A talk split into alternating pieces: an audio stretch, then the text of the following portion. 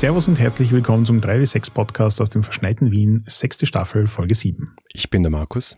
Ich bin der Harald. Wir reden hier übers Geschichten erzählen und Rollenspielen.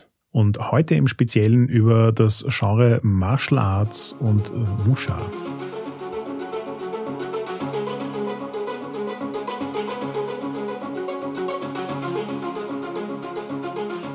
Das letzte Mal bei der Folge über das Surrealismus-Genre warst du ja quasi unser Host durch den Abend, Markus, weil das einfach dein studiertes Spezialgebiet ist.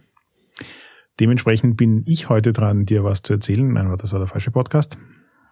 Aber jedenfalls habe ich mich diesmal vorbereitet auf das Genre-Thema, weil ich ein bisschen mehr Background zum Thema Martial Arts und Wusha habe als du, glaube ich. Aber ich möchte gleich mal vorwegschicken, ich habe das weder studiert, noch bin ich ein ausgesprochener Hobby-Enthusiasten-Profi. Das Thema begleitet mich seit vielen Jahren in meinem Leben. Deswegen habe ich mir es auch im Hinblick auf Rollenspiele immer wieder mal angesehen. Aber etwaige Ungenauigkeiten, schreckliche Aussprachen oder sonstige Dinge mögen mir bitte verziehen werden. Also kannst du Kung Fu? Kung Fu ist so ziemlich das Einzige, was ich relativ wenig gemacht habe. Also wahrscheinlich nur ein halbes Jahr insgesamt in meinem Leben. Ähm, ich habe aber diverse chinesische Martial Arts Stile gemacht, bewaffnet und unbewaffnet. Wirklich viele Kung Fu Filme gesehen, einiges an Wuxia-Literatur konsumiert und von den Rollenspielen, die man auf der Wikipedia-Seite so findet, unter dem Genre Martial Arts, kannte ich zumindest aus persönlicher Erfahrung gut die Hälfte. Oh, nicht schlecht. Vielleicht sollte man noch dazu sagen, warum wir überhaupt über dieses Genre reden. Das ist nämlich ja jetzt auch wieder der Start einer, nicht nur eines neuen Jahres, sondern auch einer neuen Miniserie für den 3W6 Podcast. Und es geht in dieser Miniserie um ein Spiel aus diesem Genre, ein neues Spiel, ein so neues Spiel, dass es nicht mal ganz fertig ist, nämlich Hearts of Wulin. Die erste offizielle, das erste offizielle Kickstarter und die erste offizielle Produktion von Gauntlet Publishing, also der sonst so berühmten Gauntlet Community, der amerikanischen Community, die sich sehr stark mit Zählrollenspielen beschäftigen. Und für die Leute, die das Kickstarter unterstützt haben, gibt's jetzt schon den Quickstarter, wo im Großen und Ganzen alles drin ist, was man braucht, um dieses Powered by the Apocalypse Spiel zu spielen. Ich bin mir nicht sicher, ob man den Quickstarter auch so irgendwo leicht kriegt, aber es könnte durchaus sein, dass er irgendwo auch zum Download zur Verfügung steht. Wenn ja, werden wir das noch in die Shownotes packen. Genau, und wie beim Thema Itras Bio und Surrealismus wollen wir in der ersten Folge ein bisschen den Hintergrund des Genres oder ja, das ist die Frage ist, äh, Wuja, Martial Arts, ist das überhaupt ein Genre? Aber da kann ich die Frage gleich an dich weiterspielen. Jedenfalls wollen wir näher beleuchten, woher das ganze Ding kommt. Genau, woher kommt's und was ist es? Mhm. Ich werde, glaube ich, jetzt einfach mal so ein bisschen mit der Geschichte anfangen. Ähm, dann werde ich ein bisschen über Rollenspiele in dem Genre reden und dann zum Schluss, was die Konventionen dieses Genres eigentlich sind. Passt. Zuerst mal kurze Begriffserklärung. Wofür steht der Begriff Wuxia? Der Begriff setzt sich aus zwei, jetzt fangt schon an, ich will sagen Wortsilben, aber ich meine damit die Glyphen, die in der chinesischen Schrift für etwas stehen. Das heißt, das chinesische Schriftsystem funktioniert ja nicht mit Buchstaben, so wie unseres, sondern da hat man Glyphen und Zeichen sozusagen, die äh, eher Wörter ausdrücken oder Begriffe. Und dementsprechend handelt es sich hier um zwei Begriffe, nämlich Wu und Sha. Das erste steht für martialisch, kriegerisch, physisch und das zweite steht für eine bestimmte Form von Anwender dieser martialischen Art, also einen Krieger. Die genaue Übersetzung des Begriffes Shah ist schwierig, weil er in sehr viele verschiedene Richtungen geht und auch schon über eine sehr, sehr lange Zeit geprägt worden ist. Eine der häufigeren Übersetzungen, weil er, glaube ich, inhaltlich einfach genug aussagt, dass man sich was darunter vorstellen kann, ist so ein bisschen der wandernde Ritter. Das stimmt aber nur so halbert und wir werden jetzt an mehreren Ecken hören, warum das nur so halbert stimmt. Das heißt aber, der Begriff Wusha setzt sich zusammen aus Wu und Sha und Wu ist eben die martiale Seite und Sha ist der Kämpfer in dem Fall, ähm, der wandernde Ritter. Und gemeinsam formt das einen Begriff, der heutzutage für ein eigenes literarisches und also literarisches Genre steht, das aber dementsprechend auch im Kino, äh, Computerspielen, Rollenspielen und sonstigen Dingen vorkommt. Wuxia an sich ist etwas, auf das wir jetzt immer wieder mal eingehen werden, das aber an sich als Untergenre von Martial Arts oder auf Deutsch dann Kampfsport oder Kampfkunst eigentlich angesehen wird. Das heißt also, das Genre Kampfkunst an sich unterteilt sich in Kung Fu und Wuxia. Von Kung Fu haben die meisten wahrscheinlich schon mal gehört. Bei Wuxia vermute ich, dass die meisten noch nicht davon gehört haben. Kung Fu ist einfach so ein Begriff, weil es an sich ein Name für eine bestimmte Kategorie von Kampfsportarten ist. Und weil es halt durch Kung Fu-Filme, die als solcher Begriff ja sowohl im englischsprachigen Raum als auch im deutschsprachigen Raum verwendet werden, geläufig ist. Aber jetzt gleich mal die interessante Frage. Markus, was ist denn so, was, was löst der Begriff Kung Fu-Film bei dir aus? Ähm, zweiten Begriff, nämlich Hongkong-Filme. Also das Hongkong-Kino ist äh, etwas, was ich ein bisschen näher kenne und da gibt's eigentlich dann so zwei große Strömungen, die ich kenne. Das eine sind eben Kung-Fu-Filme aus Hongkong und das andere sind Action-Filme aus Hongkong, also halt mit Pistolen und meistens in der modernen Zeit.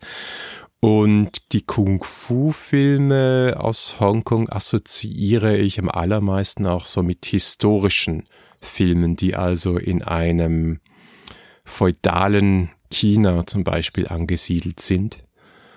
Und dann, glaube ich, gibt es auch noch ein, so ein Haufen so Subgenres, also eher so mit mehr und wenigem Übersinnlichen. Äh, Geisterfilme gibt es auch. Ja, und dann gibt es noch so ein paar Persönlichkeiten, die ich mit dem Genre assoziiere, wie äh, Bruce Lee oder Jet Lee und, und ein, ein ganz besonderer Film der neueren Datums ist, der mich sehr beeindruckt hat und der, glaube ich, auch so ein bisschen Pate gestanden ist für Hearts of Wulin. Crouching Tiger, Hidden Dragon. Das ist so die Assoziationskette in meinem Kopf. Also da ist schon einiges recht Brauchbares dabei und ein paar Sachen, die jetzt ein gutes Beispiel dafür sind, warum die Begriffe in diesem Fall immer so ein bisschen schwierig festzunageln sind. Du hast vollkommen recht, Hongkong spielt hier eine riesengroße Rolle. Und zwar aus dem simplen Grund, dass es immer so ein bisschen, also immer, aber dass es in den Zeitrahmen, mit dem wir uns beschäftigen, so die letzten 100 Jahre circa, so ein bisschen abseits des Einflusses von China stand. Das heißt also immer dem Westen auch ein bisschen näher war als der Rest von China. Und dementsprechend hat sich dort eine Filmindustrie entwickelt, die näher an Hollywood dran ist und die mit dem Wuxia-Genre ganz eigene Dinge gemacht hat. Und Hollywood auch sehr stark beeinflusst hat und so weiter, aber da kommt dann eigentlich später noch dazu. Gut, also erstmal das Wuxia-literarische äh, Genre an sich. Wuxia-Geschichten sind ewig alt. Also die ersten aufgezeichneten Wuxia-Geschichten, die heutzutage quasi noch bekannt sind, sind über 2000 Jahre alt. Im Prinzip handelt es sich da um ganz klassische, sage ich jetzt mal, Heldenepen, aber halt aus dem asiatischen, also in dem Fall chinesischen Kulturkreis kommend. Was bei uns griechische Heldenepen sind oder eben dann später die äh, Ritter der Tafelrunde, wobei das schon ziemlich unterschiedlich ist. Also alle diese sehr archaischen, aber auch sehr für ihre, für ihre Zeit und ihre Kultur sehr prägenden Epen sind im asiatischen, also im chinesischen Raum die Wuxia-Geschichten. Das Interessante daran heutzutage ist, dass Wuxia, so wie der Begriff jetzt verwendet wird und wie das Genre jetzt verstanden wird, eigentlich eine super moderne Erfindung ist, die erst so in den 20er Jahren des letzten Jahrhunderts angefangen hat, aber eben aufsetzt auf diesen klassischen ähm, Geschichten, die ewig alt sind. Das wichtige Merkmal an all diesen Geschichten ist, dass es um die Shia geht.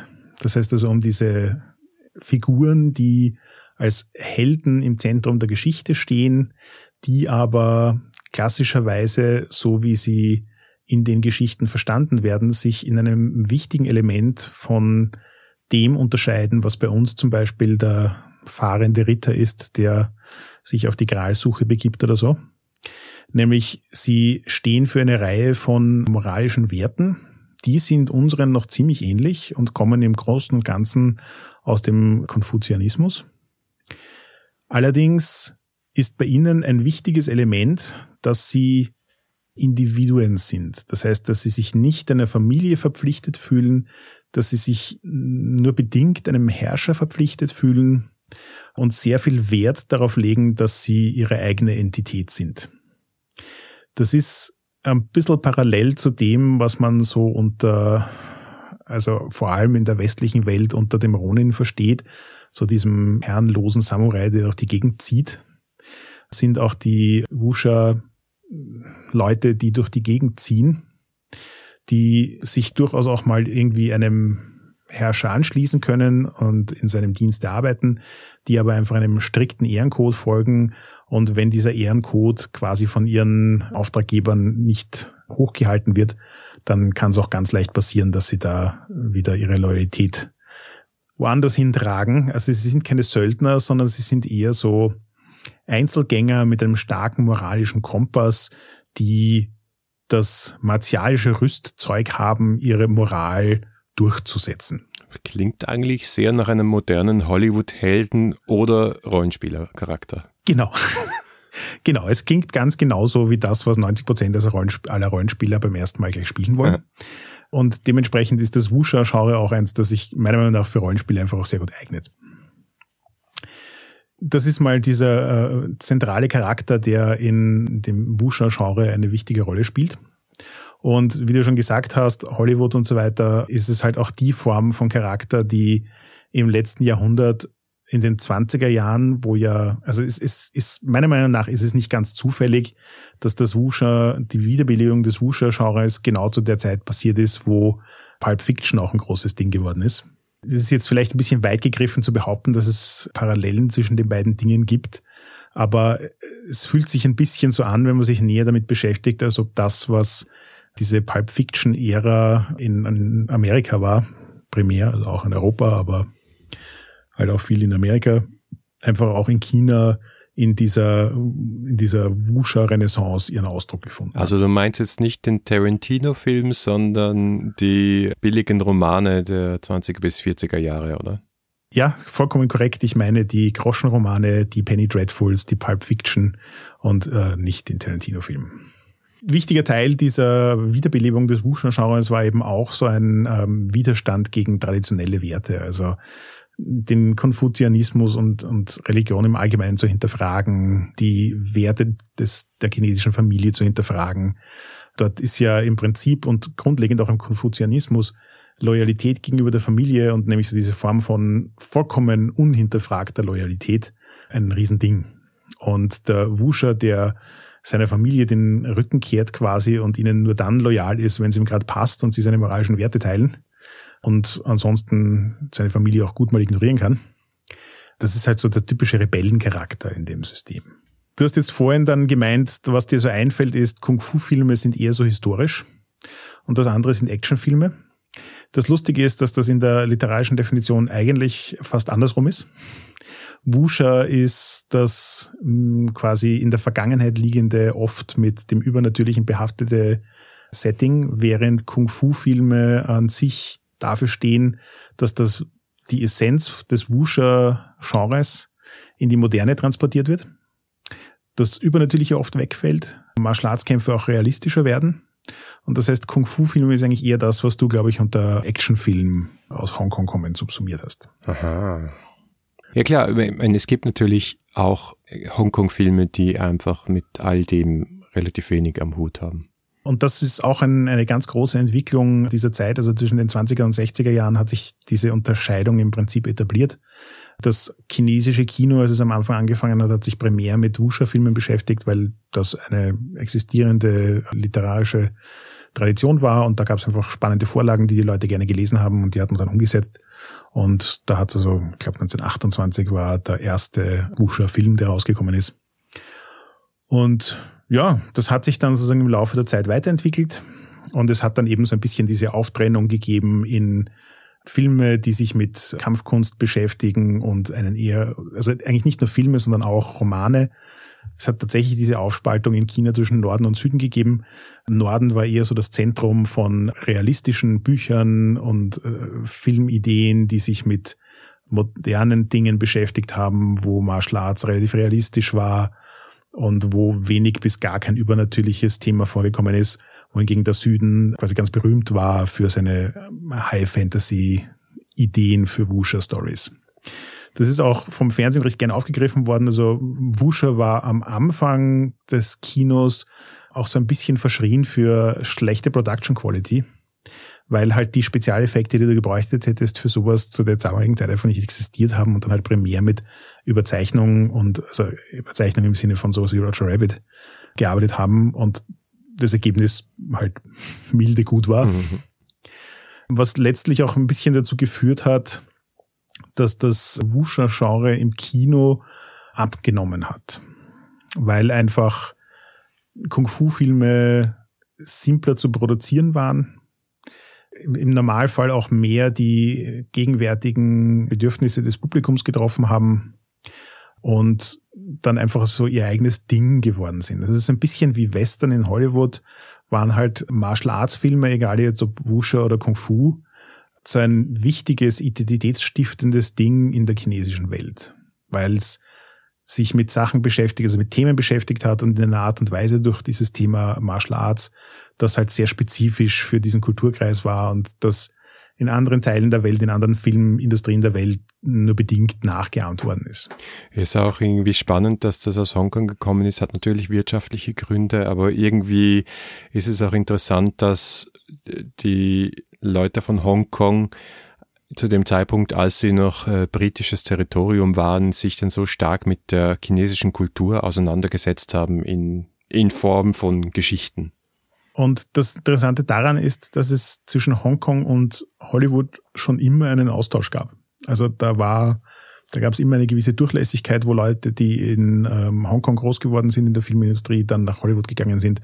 Oder wo Hollywood ähm, sich Leute aus Hongkong geholt hat, vor allem später dann, wo Martial Arts quasi so ein, so ein Commonplace geworden ist in, in Actionfilmen in Hollywood, ähm, haben die sich dann quasi Choreografen aus Hongkong geholt, um diese ganzen Fights zu organisieren.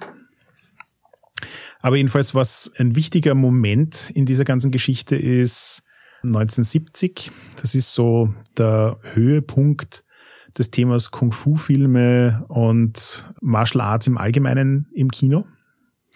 Und das ist dann die Zeit, wo Bruce Lee, der ja eigentlich in Amerika geboren worden ist, dann in Hongkong aufgewachsen ist, dann wieder zurück nach Amerika gegangen ist, sozusagen sich viel zwischen diesen beiden Märkten hin und her bewegt hat. Ein gutes Gespür dafür gehabt hat, wie man das Thema Martial Arts vermarktet und es quasi auch gleichzeitig zu seiner USP als Schauspieler gemacht hat. Also zu dem, was ihn äh, quasi sein Alleinstellungsmerkmal gegenüber anderen Schauspielern.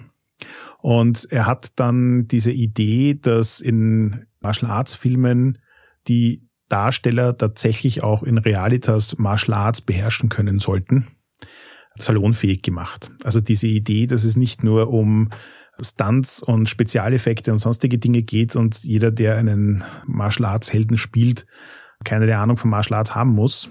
So ein bisschen gechallenged und hinterfragt und gesagt, naja, aber da kommen eigentlich viel spannendere Filme raus, wenn die Leute wissen, was sie tun und ist in Hollywood so halb erfolgreich gewesen damit. Er war durchaus bekannt und erfolgreich mit dem, was er tut, aber was die Menge an Filmen, in denen er in Hauptrollen gecastet worden ist, betrifft, war Hollywood nicht so der Bringer für ihn zu der Zeit. Deswegen ist er dann auch wieder nach Hongkong zurück, hat dort einen Film gedreht, der ein unglaublicher Erfolg geworden ist. Dann ist er gleich verpflichtet worden für fünf weitere und die sind, alle nachfolgenden Filme sind auch unglaublich berühmt geworden. Und das war so ein bisschen diese Geburtsstunde des actionlastigen Martial Arts Films. Also actionlastig im Sinne von, wie wir heutzutage aus Hollywood-Filmen auch die Idee von Action haben. Bruce Lee ist ja dann 73 gestorben, recht unerwartet und jung. Und das hat auch einen äh, riesigen Dämpfer in, in diese Bewegung hineingebracht. Gleichzeitig war es dann auch so, dass es eine Rezession in Hongkong gab und dementsprechend die wirtschaftliche Situation auch nicht so war, dass äh, massig neue Filme produziert worden sind.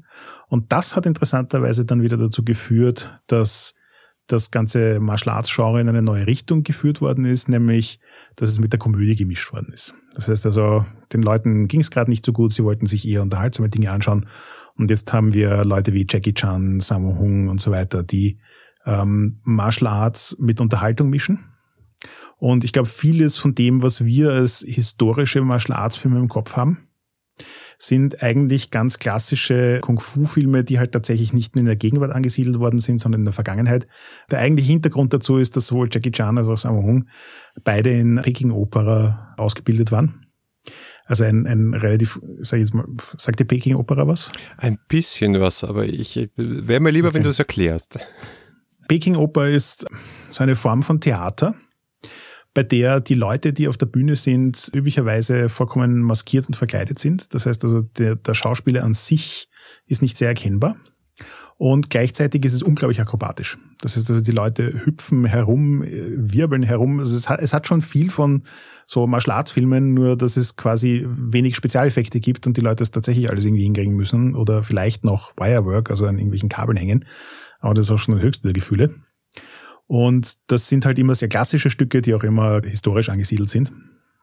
Und die beiden kamen aus dem Eck, haben von dort viel theatralischen Flair in Kung-Fu-Filme hineingebracht, haben das mit Humor gemischt. Da sind wir jetzt dann bei den Knochenbrecher-Filmen, die einfach zwar nicht gegenwärtig sind, aber eben diesen, dieses Thema äh, Martial Arts Film aus Unterhaltung plötzlich groß machen. Ah, ich glaube, ich habe mal einen Film gesehen, über die Peking Oper, nämlich Farewell My Concubine. Also war aber ein Drama, es ist kein Actionfilm. Ja, sollten wir auch in die Show Notes verpacken. Was eben jetzt da noch passiert ist, dass dieses Hongkong Action Cinema, wie es so schön heißt, immer mehr Berührungspunkte mit Hollywood kriegt. Das heißt also, das war davor schon immer der Fall. Bruce Lee hat das dann noch irgendwie groß aufgerissen. Jackie Chan und so weiter hat das dann auch weitergeführt. Und jetzt kommen wir dann auch recht bald zu Crouching Tiger, Hidden Dragon, wo wir also dann an dem Punkt sind, wo diverse Regisseure, Choreografen und Schauspieler aus dem Hongkong-Bereich nach Hollywood kommen, wo Hollywood sich diese Skills auch immer mehr aneignet und nutzt. Weil wenn man sich heutzutage, also gerade hier Marvel Actionfilme anschaut, dann ist da ja eigentlich nichts dabei, was nicht Martial Arts ist. Und das war gerade so zur Zeit der Actionfilme noch anders. Also wenn man sich so Stallone und Schwarzenegger Filme in den frühen Zeiten anschaut, da war noch nicht viel mit Martial Arts. Das ist erst später gekommen. Ja, so ein bisschen grobschlächtiger. Weniger, ja. weniger Ballett, mehr Bauarbeiter. Jetzt in der Neuzeit sind wir eigentlich an dem Punkt angekommen, wo Martial Arts so als explizites eigenes Genre durchaus noch existiert aber sich natürlich dementsprechend auch wieder ein bisschen verändert hat. Kampfkunst an sich ist kein Alleinstellungsmerkmal. Das heißt also, die meisten Filme, die heutzutage herauskommen, die Martial Arts Filme sind, haben dann ein zusätzliches Element, mit dem sie sich versuchen abzusetzen. Sei das jetzt eben die komödiantischen Geschichten oder sei das das thailändische China, wenn ich es jetzt gerade richtig im Kopf habe, hat sich in den letzten Jahren relativ stark damit beschäftigt, Martial Arts Filme zu machen, die von ihrer Gewaltdarstellung her sehr realistisch, hm, realistisch ist nur bedingt das richtige Wort. Also es sind Kämpfe, die sehr realistisch choreografiert sind, die aber dann so ein bisschen wie Slasher-Filme vollkommen übertriebene Gewaltdarstellung haben. Mhm. Das heißt, die sind so ein bisschen an der Grenze zwischen Horrorfilm und Martial Arts Film feiern damit auch große Erfolge. Ja, die haben ja natürlich auch einen eigenen Kampfstil mit Muay Thai. Richtig da sind wir jetzt auch schon quasi so ein bisschen beim interessanten Punkt. Kampfsport ist ja etwas, das in wirklich vielen Kulturen existiert. Also es ist jetzt nicht so, als ob äh, Kung Fu und Karate quasi die einzigen Kampfsportarten wären, die es gibt. Es gibt hunderte, wenn nicht tausende verschiedene Formen von Kampfsportarten, die in den verschiedensten Ländern entwickelt worden sind und unterschiedliche Schwerpunkte haben und so weiter. Und die alle auch immer ihre eigenen Ideen davon haben. Und wenn sie alt genug sind, mit ihren eigenen Mythen und fantastischen Vorstellungen kommen, wie das Leben so funktioniert. Also die meisten älteren Martial Arts Stile haben auch immer so ein bisschen einen Touch von Religion, weil sie halt nicht nur quasi körperliche, sportliche Ertüchtigung sind, sondern auch darüber hinausgehend so ein bisschen versuchen, philosophische Fragen anzugehen, aber auch Fragen, die sich eigentlich zu der Zeit, dass sie entstanden sind, nicht wirklich sinnvoll, also jetzt quasi wissenschaftlich sinnvoll beantworten haben lassen. Das heißt, man musste irgendwelche anderen Erklärungsmodelle finden. Und da sind wir bei solchen Konzepten wie Qi, was in, in sehr vielen asiatischen Kampfsportarten vorkommt. Da ist so die grundlegende Idee, dass es quasi irgendeine Form von unsichtbarer Energie gibt. Und ja, Qi ist das Vorbild für die Macht gewesen in Star Wars. Diese Energie kann von jemandem, der viel trainiert hat, gebündelt werden, kann aufgesammelt werden. Man kann dann viel Energie gebündelt in, durch seine Kampfkunst in bestimmte Effekte hinein kanalisieren. Und je nachdem, von was, was für einen Kampfsportler du dir anschaust, können diese Effekte alles sein von dem berühmten One-Inch-Punch, wo du nur ein, zwei Zentimeter Platz hast und damit Holzplatten durchschlägst, bis hin zu man kann fliegen. Da ist so richtig, richtig alles dabei. Und dementsprechend hat das halt auch so einen ganz eigenen Einfluss darauf, wie das Übernatürliche im historischen Wuxia ausschaut. Ja, und damit sind wir jetzt eigentlich auch schon beim Thema, was gibt's für Rollenspiele und danach dann, wie schauen die Genre-Conventions aus und wie schlagen sich die in diesen Rollenspielen nieder. Hast du noch irgendwelche Zwischenfragen zur Historie? Nein, es war schon mal super spannend. Ich habe äh, viel gelernt und mich auch wieder an Dinge erinnert, die ich eh gesehen habe, aber jetzt kann ich sie besser einordnen. Zur Rollenspielseite, da war ich, muss ich zugeben, bin ich ein bisschen überrascht gewesen, wie ich das äh, jetzt im Vorfeld recherchiert habe. Es gab bereits relativ kurz, nachdem D&D rausgekommen ist, erste Rollenspiele, die sich explizit mit dem Thema Martial Arts beschäftigt haben. Die sind so 79, 80 rausgekommen. Also gerade mal ein paar Jahre nach D&D. Und dann kamen die 80er und die waren eine vollkommene Wüste. Ich habe kein einziges Martial Arts Rollenspiel gefunden, das in den 80ern rausgekommen ist. Das fand ich sehr spannend. Dafür haben Martial Arts Rollenspiele dann in den 90ern ein grandioses Revival gefeiert. Also in den 90ern ist quasi jedes Jahr ein äh, Martial Arts Rollenspiel rausgekommen. Hm. Oder ein Rollenspiel, das Martial Arts als starkes Thema drin hatte. Und so gefühlt hat das einfach auch viel mit dem Thema Actionfilm zu tun. Weil eben so späte 80er, frühe 90er, also die Hochzeit des amerikanischen Actionfilms, wo auch dann viel von diesen Jackie Chan Filmen in Hongkong schon produziert worden sind und auch in Hollywood rüber geschwappt sind. Da hat's auch so den typischen Kung Fu Saturday gegeben, wo dann am Samstagnachmittag irgendwelche Martial Arts Filme gezeigt worden sind. Das heißt, das Thema hat einfach mehr, glaube ich, mediale Aufmerksamkeit gehabt in den 90ern. Das zweite Spannende an diesen Spielen, die in den 90ern rausgekommen sind, für mich war, dass da total viele Spiele dabei sind, die heute noch einen relativen Kultstatus haben und die aber alle auch irgendwie super schräg sind. Also, ich weiß nicht, ob du schon jemals das Teenage Mutant Ninja Turtles Rollenspiel in der Hand hattest. Nein, aber ich habe schon viel äh, Schlechtes darüber gehört. Ja, ja, also äh, das ist wirklich berühmt für sein Writing und da geistern immer wieder mal so Auszüge aus ähm, Skillbeschreibungen herum, wo, wenn du das durchliest, denkst, bist du, müssen die auf Drogen gewesen sein. also ein, ein, ein durchaus beeindruckend schräges Teil. Street Fighter, hast du jemals von Street Fighter dem Rollenspielen gehört? Ich lerne wirklich sehr viel. Es gab ein Rollenspiel, ein Pen and Paper. Ist, war das wirklich von der Lizenz von dem Videogame oder? Das war von der Lizenz vom Videogame. Und es war, jetzt halte ich fest, von White Wolf. Was? Mind es hat doch tatsächlich das gleiche System wie Vampire und Werewolf und sonstiges verwendet. Plus halt quasi ein eigenes Subsystem für Martial Arts und elaborate Kämpfe. Es war ein wirklich schräges Ding. Aber durchaus unterhaltsam. Ich glaube, es hat insgesamt das Grundregelwerk und drei, vier Erweiterungsbücher gegeben. Viel mehr ist nicht rausgekommen. Die, die habe ich alle mit Freude gesammelt. Es war ziemlich abgründig. Cool. Feng Shui, das wird dir, glaube ich, was sagen, oder? Ja, das ist unserem kanadischen Freund, oder? Ja, genau. War damals, also lustigerweise heutzutage finde ich, klingt die Idee so vollkommen nach abgekauten, ist eh schon 300 Mal da gewesen in Rollenspielen, Filmen, Büchern und ich weiß nicht was. Aber damals fand ich das noch recht novel. Das ist so diese Idee, dass du einen riesigen Kampf um die Realität hast. Also wer quasi das Chi manipuliert, hat die Realität in der Hand. Und dieser Kampf ist in verschiedenen Zeitebenen ausgefochten worden. Also es gab dann so Nexuspunkte in der Vergangenheit, Zukunft, Gegenwart und so weiter.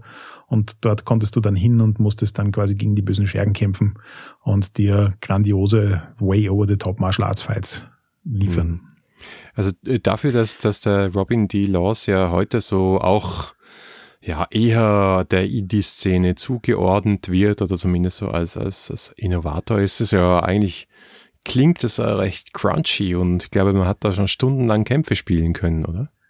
Ja, ja, ja, nein. Also Robin in the Laws hat schon sehr crunchy angefangen. Also gefühlt hat er schon immer so einen Band Richtung Story Game gehabt, aber da, da gibt schon viele Dinge, die durchaus in Crunch mhm. haben. Wir haben auch solche Spiele, also das ist jetzt gefühlt eher so eine unbekannte Perle, aber es gibt solche Spiele wie Hong Kong Action Theater, was tatsächlich relativ explizit gedacht ist, um ähm, Hongkong Action Cinema nachzuspielen, wo du also auch dann solche Logiken hast, wie wer ist quasi der Hauptdarsteller und kannst Plotpoints ausgeben, um zu verhindern, dass bestimmte Dinge deinem Charakter passieren und so weiter. Dragon Ball Z, auch so ein Ding, ähm, das in den 90er Jahren rausgekommen ist. Da weiß ich leider nicht viel drüber, das habe ich nie gelesen, aber fand ich spannend, dass das eben auch genau in der Zeitepoche war. Und natürlich nicht zu vergessen, weil wir in einer unserer letzten Folgen über das Thema Editionen gesprochen haben. Legend of the Five Rings kam auch in den 90er Jahren raus. Und das ist ja auch eins dieser Spiele, das mittlerweile, glaube ich, in der fünften oder sechsten Edition ist. Exalted, ebenfalls ein äh, Storyteller-Game, also White Wolf, kam auch raus Ende der 90er Jahre, ist Fantasy, ziemliche High Fantasy, fast schon auf dem Level von Superheroes, aber mit so einem ganz, also mittlerweile würde ich sagen, äh, ganz klaren Entscheidung hin zu ähm, asiatischen Einflüssen als Stilelement. Also sei es der Illustrationsstil, der so ein bisschen im Manga-Bereich ging, als auch, dass quasi die ganzen Powers in in so äh, Trees aufgebaut waren und du musstest dann halt quasi entscheiden, welche der Fähigkeiten du nimmst und so, so quasi du trainierst immer höhere Grade und dann kannst du zusätzliche Fähigkeiten gewinnen und so weiter. Und die Namen der Fähigkeiten haben genauso wie, also genau so geklungen, wie du dir das in Kung-Fu-Filmen vorstellen würdest. Also keine Ahnung, Graceful Grain Stance mhm. für einen Athletic Stunt, der dich eine beinig balancieren lässt. Und solche Sachen. Ja, das sind ja jetzt beides oder eigentlich alles Spiele gewesen, die in Amerika oder äh, zumindest im Westen rausgekommen sind. Und bei, gerade bei diesen beiden größeren, bekannteren Systemen habe ich auch das Gefühl, da ist auch wild äh, Japan und China durcheinander gemischt worden und der Anime-Einfluss ist auch da relativ groß. Ist es eigentlich problematisch oder siehst du das ganz unproblematisch? Ist hochgradig problematisch. Also aus heutiger Sicht. Damals ist es den Leuten irgendwie noch nicht so aufgefallen und es hat auch irgendwie niemanden gegeben, der sich darüber aufgeregt hätte. Aber aus heutiger Perspektive ist also gerade das, was LFR, also Legend of the Five Rings macht und auch zum guten Teil, was Exalted macht, schon nah an Cultural Appropriation dran. Also es ist so wie vielleicht wie wir so Fentelalter haben und sagen, okay, wir tun so ein bisschen historisch authentisch, hat aber damit gar nichts zu tun und wir schwelgen ein bisschen in, in Nostalgie für ein Mittelalter, das es nie gegeben hat und stärker von Fantasy inspiriert ist, ist es hier vielleicht auch ein bisschen so, dass wir sagen, ja, wir holen uns Inspiration wild durchmischt von Samurai-Filmen und äh, Wuxia-Filmen und äh, Kung-Fu-Filmen und es ist irgendwie für unsere westlichen Augen alles ein bisschen dasselbe und ob das jetzt ein, ein Ronin ist oder ein, ein Wuxia-Kämpfer. Und murksen das zusammen in so eine Fantasy-Welt, die dann halt so herrlich exotisch ist. Da denkt euch bitte die Airquotes dazu. Yep. Nein, ja, ist ein Ding. Also ich habe auch wieder bei der Recherche gemerkt, dass da halt wirklich auch eine Trennung der Kulturkreise da ist, weil durch diesen riesigen Sprachunterschied ich habe auch nicht die geringste Ahnung, was es für eine ähm, chinesische Rollenspielszene gibt. Ich gehe davon aus, nach allem, was ich so über drei Ecken gehört habe, dass sie durchaus existiert, lebendig ist und spannende Sachen macht. Und äh, wenn man sich so das Genre Japanese RPG anschaut, und das ist ja auch schon wieder fast ein bisschen Cultural Appropriation heutzutage, da tun sich orge Sachen, die mit unseren Vorstellungen von Rollenspielen echt nicht viel zu hm. tun haben. Ja, schon spannend. Aber ja, wenn man die Sprache nicht spricht, kriegt man halt wenig davon ja, mit. Klar. Ja gut, das ist vielleicht ein anderes Thema. Das Interessante ist ja, dass es eben diese großen Spiele gibt, aber jetzt habe ich das Gefühl, wieder ein, ein neues Interesse rausgekommen ist. Also es ist nicht nur Hearts of Wulin, wo es ja heute darum geht, es ist ja auch im deutschsprachigen Raum gibt es ja auch das äh, New Hong Kong Story, das nochmal das ganz klassische Hong Kong Genre mhm. wieder aufleben lässt und ja, da tut sich was. Ja, das ist das, was ich dann eben auch spannend fand. Also die 90er Jahre waren irgendwie so eine Boom-Periode, wo wirklich viele Rollenspiele rausgekommen sind, die eben auch heutzutage noch durchaus ikonisch sind. Und seitdem ist es so ein, alle paar Jahre kommt ein neues Rollenspiel raus, das sich irgendwie Martial Arts mehr auf den Banner heftet. Aber gleichzeitig ist es halt genauso wie bei Filmen, dass Martial Arts mehr so ein Grundbestandteil vieler Spiele geworden ist. Also viele Spiele, die sich Action ähm, in die erste Reihe stellen und sagen, Action ist ein wichtiger Teil unseres Spiels, ähm, haben auch zumindest rudimentäre Regeln drin dafür, wie du einen Charakter spielen kannst, der Martial Artist ist. Ja. Ähm, und nicht mehr nur Boxen und Ringen als Nahkampf. Oder Mönch in D&D. Auch so eine spannende Sache. Also ich würde ja wirklich gern mal einen Monk der ersten Editionen in die Finger kriegen und sehen, wie sie das damals gemacht haben, versus den Monk-Klassen, die heutzutage so ja. existieren. Also da gibt's, glaube ich, schon ziemliche Unterschiede. Ja, und so wie du sagst, also es, es, es kommt immer so in Wellen und es gibt dann so Phasen, da kommen mehr Martial Arts fokussierte Rollenspiele raus und dann gibt es ein paar Jahre, da tut sich nicht so viel und äh, es gibt ja mittlerweile auch durchaus im äh, Erzählrollenspielsegment einiges an interessanten äh, Ansätzen und ich finde, das Hearts of Wulin, wenn man sich mit dem Genre Wusha genauer beschäftigt, ein unglaublich liebevoller und umfassender Blick auf dieses Genre ist und wirklich gute Wege gefunden hat, alles, was das Genre ausmacht, in ein Spiel zu verpacken. Ja, Stichwort, was macht denn dieses Genre überhaupt aus? Jetzt haben wir einen historischen Abriss bekommen und so das Gefühl gekriegt, was da alles reingeflossen ist. Aber wenn wir das jetzt am Spieltisch erschaffen wollen, wo, wo können wir uns da dran festhalten? Ich habe am Anfang schon ein bisschen gesagt, der Wusha-Charakter an sich ist so für Rollenspiele einfach sehr gut geeignet weil er halt auf der einen Seite irgendwie so einen starken Ehrenkodex hat und auf der anderen Seite aber auch dieses Thema einsamer Kämpfer, der sich aber dann trotzdem Gruppen anschließen kann und seine eigenen neuen Familien gründet.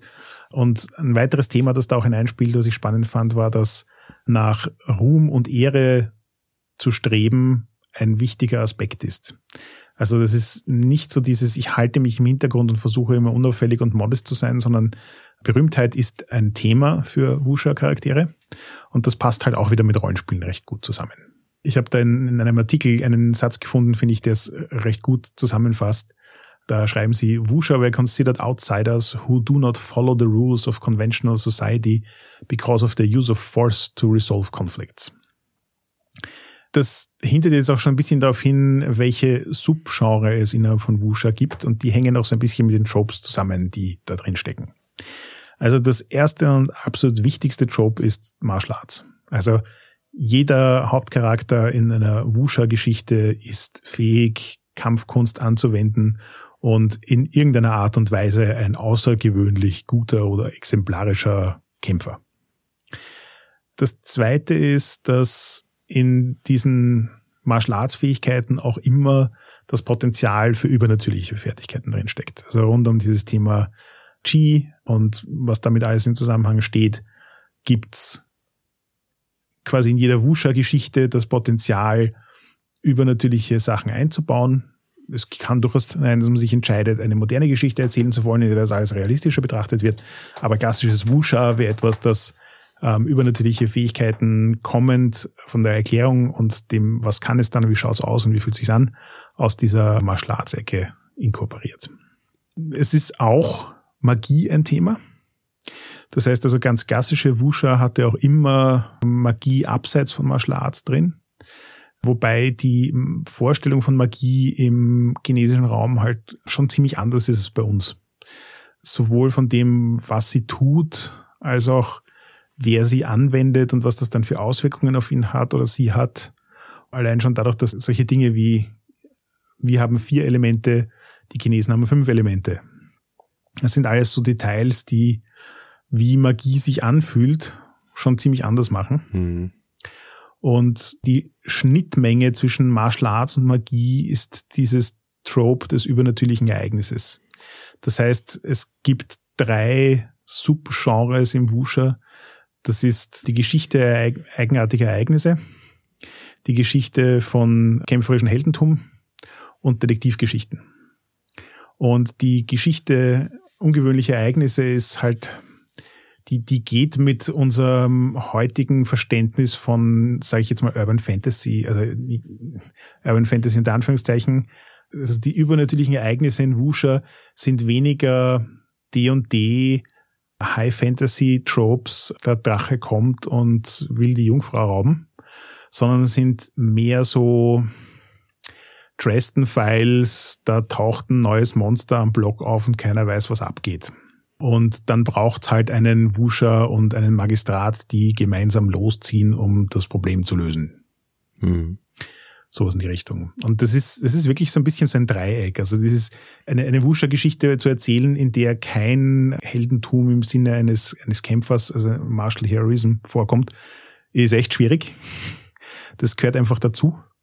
Genauso wie dieses Thema Detective Story, also es passiert etwas, das nicht offensichtlich, also selbst wenn sozusagen die Erklärungsmodelle andere sind, offensichtlich erklärbar ist, ist nicht so dieses, ja, wir wissen halt, es gibt Drachen und da kam jetzt der Drache und hat das Dorf in Schutt und Asche gelegt.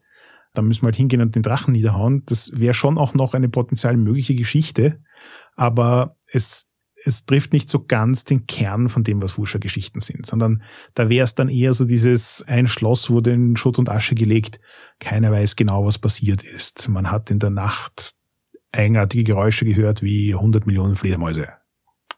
So, und dann ziehst du aus und versuchst herauszufinden, was hier passiert ist und findest schließlich den Drachen und musst ihn dann besiegen. So in die Richtung funktioniert das. Und das ist eben so dieses Dreieck aus Martial Arts, Magie und, und übernatürlichen Ereignissen.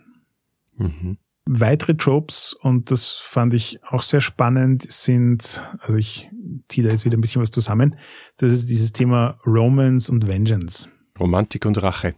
Die Romantik spielt in Wuscher-Geschichten immer eine große Rolle, weil letzten Endes die zentralen Charaktere eigentlich dafür stehen, dass sie eine andere moralische Philosophie haben als der Rest der Gesellschaft und diese moralische Philosophie leben und durchsetzen wollen. Das heißt, die sind von dem, wie sie leben, überzeugt und sind auch vollkommen willig, allen anderen zu sagen und zu zeigen, dass ihre Art zu leben richtig ist. Und wenn sie das gegebenenfalls mit dem Schwert durchsetzen müssen, dann werden sie das auch tun. Gleichzeitig ist es aber so, dass aus der chinesischen Kultur kommend es ganz, ganz stark drinsteckt in den Leuten, dass du nicht gerade heraus sagst, was du denkst, sondern du versuchst immer plausible deniability zu erhalten. Du versuchst also immer dich so zu verhalten, dass man auch sagen könnte, na, uh, na, das ist falsch verstanden, das ist ganz anders gemeint. Du versuchst dich ja nie klar zu deklarieren.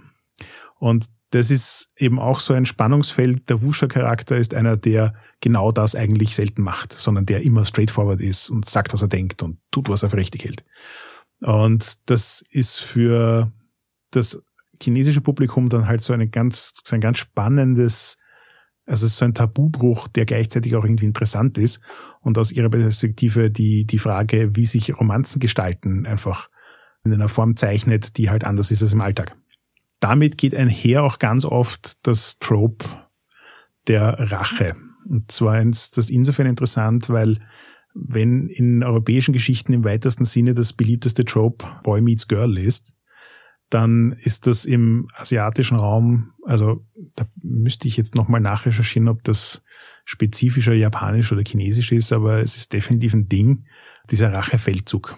Dieses, dem Helden ist was Schreckliches passiert und jetzt muss er ausziehen, um diese Ungerechtigkeit zu rächen das ist so quasi sein, sein ganzer Motivator und das ist sein ganzer Lebensgrund.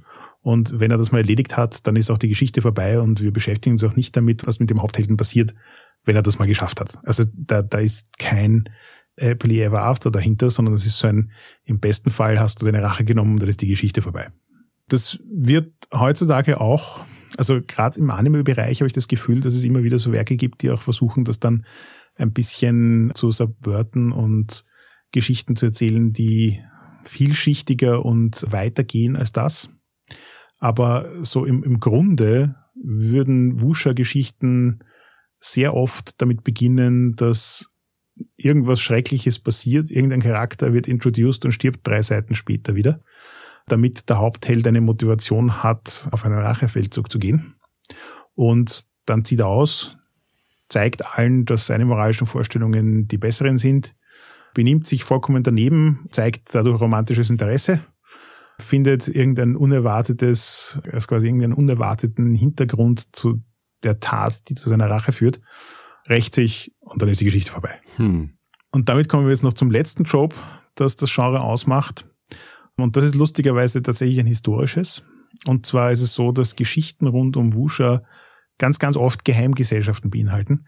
Und Geheimgesellschaften sind im chinesischen Kontext hier tatsächlich historisch zu verstehen, weil was bei uns ganz oft so als das Mafia-Genre oder Mafia-Trope verkauft wird, so dieses, das Gesetz kann irgendwie Probleme einer Community nicht mehr lösen, deswegen müssen sich die an das organisierte Verbrechen wenden, damit die eigentlich so eine Art Parallelgesellschaft zur eigentlichen Gesellschaft aufbauen und erhalten, ist im Wusha-Genre halt durch diese Geheimgesellschaften ausgedrückt.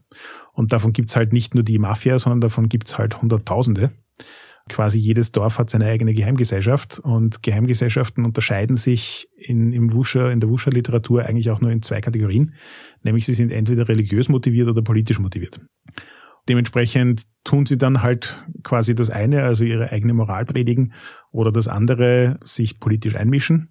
In einer meiner Quellen, die ich im Vorfeld gelesen habe, äh, stand dieser nette Satz drin, wo sie gemeint haben, es ist tatsächlich so, wenn man sich die historischen Dokumente anschaut, dass man den Eindruck gewinnt, dass es keinen einzigen Aufstand der Bauern gab, an dem nicht irgendeine Geheimgesellschaft beteiligt mhm. war. Das ist es. Also wir haben so quasi unseren Haupthelden, den äh, Wusha-Kämpfer, wir haben die Kampfkunst, wir haben die Magie und übernatürliche Ereignisse, wir haben Romantik und Rache und wir haben Geheimgesellschaften. Das sind Tropes, die greifbar und dramatisch genug sind, dass sich daraus auf jeden Fall Rollenspielabenteuer zimmern lassen.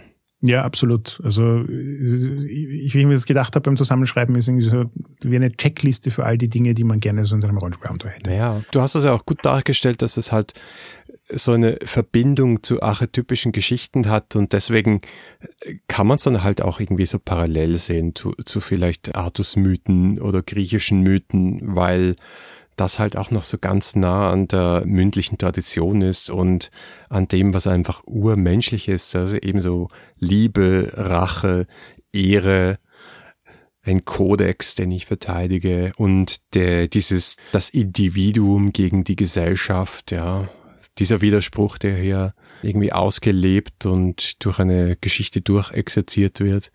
Ja, das kann ich total nachvollziehen. Klingt super spannend und es wird dann halt für uns noch speziell, die, die wir halt äh, weniger mit dieser Tradition aufgewachsen sind, dadurch, dass du dieses andere Verständnis von Magie und Energie und Natur und Elementen hast und als kleinen Rollenspielerbonus halt noch Kampfkunst, die einfach, einfach ein bisschen cooler ist. Also nichts gegen, nichts gegen die ganzen, äh, liebe Grüße an die Vogts, ja.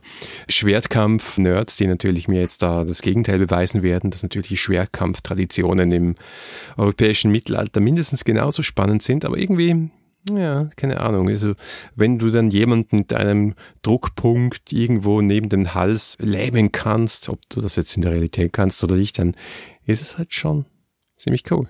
Also ich glaube, dass das wirklich gut auf den Punkt gebracht ist. Das sind in Wirklichkeit lauter Tropes, die mit uns in Resonanz gehen, wo wir uns eigene Geschichten dazu vorstellen können, die aus unserem Kulturkreis kommen. Nur, dass sie in dem Fall mit einer unglaublichen Menge an Exotik überzogen sind, weil jedes Detail in Wirklichkeit ein bisschen anders ist, als wir uns das vorstellen würden.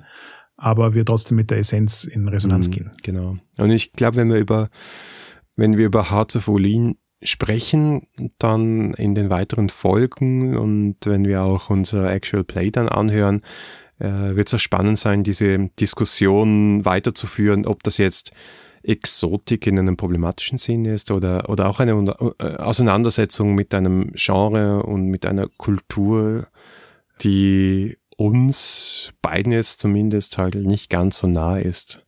Also interessante Debatte auf jeden Fall. Ja, da bin ich eben auch schon sehr gespannt drauf, weil, wie gesagt, ich glaube, der Grenzgang zwischen hm, Cultural Appropriation und respektvollen Umgang ist durchaus nicht einfach. Man hat halt im Normalfall den Vorteil, wenn man das in seinen eigenen vier Wänden mit seinen Freunden spielt, ist es noch relativ wurscht, wie weit man daneben haut. Aber ähm, wenn man sich dieser Themen bewusst ist und es möglichst auch nicht zu falsch machen will, dann würde ich hoffen, dass ein Spiel wie Hearts of Olin mir halt auch Unterstützung dabei bietet. Vielen Dank für den Abriss und das Durchführen durch die Geschichte des Hongkong- und Kung-Fu-Films und Martial Arts und des literarischen Genres und der Hintergründe war total spannend für mich. Und ja, jetzt kann ich das echt ein bisschen besser einordnen und vielleicht ist dann die nächste Runde Hearts of Wolin noch, noch ein bisschen tiefer. Yep, wir werden es merken. Danke fürs Zuhören. Das war die siebte Folge der sechsten Staffel 3W6. Feedback lesen wir gerne auf iTunes, Facebook, Twitter oder im Web unter 3w6.fm. Und wenn ihr uns persönlich schreiben wollt, ihr findet mich auf Twitter unter @vienna mit W und den Harald unter @heckmüller mit UE. Wenn euch diese Folge gefallen hat, dann gebt uns doch eine Bewertung auf iTunes. Oder ihr unterstützt uns mit einem kleinen Beitrag auf Patreon. Und dann wünschen wir euch noch einen schönen weiteren Start ins neue Jahr.